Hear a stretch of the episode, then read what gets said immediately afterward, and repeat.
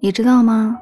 微信聊天会暴露一个人的性格，也可以看出你们关系的好坏。在这个快节奏的时代，有时想找个人聊会儿天都很难。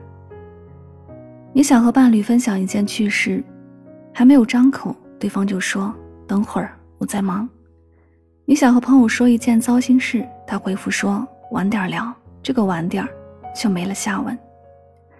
我们每天都被忙碌的工作充斥。被人情琐事羁绊，于是习惯了安安静静的待在自己的角落里，只想关心自己的世界，对别人的心情没有了耐心和兴趣。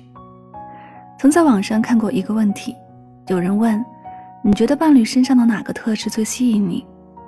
有一个高赞回答只有两个字：倾听。不管你跟他分享有趣还是无聊的事儿，他都会耐心的听你说。其实每一次用心倾听，都代表了满满的在乎。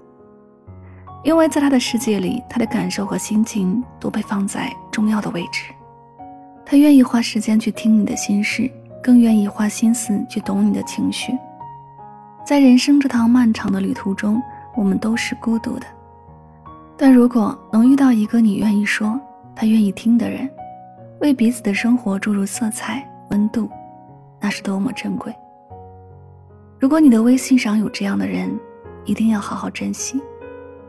微信上的人形形色色，有人真诚，有人虚伪，有人想利用你，也有人满心满眼都是你。希望你能看清那些虚伪的人，远离相爱的人，靠近温暖你的人，善待始终把你放在心上的人。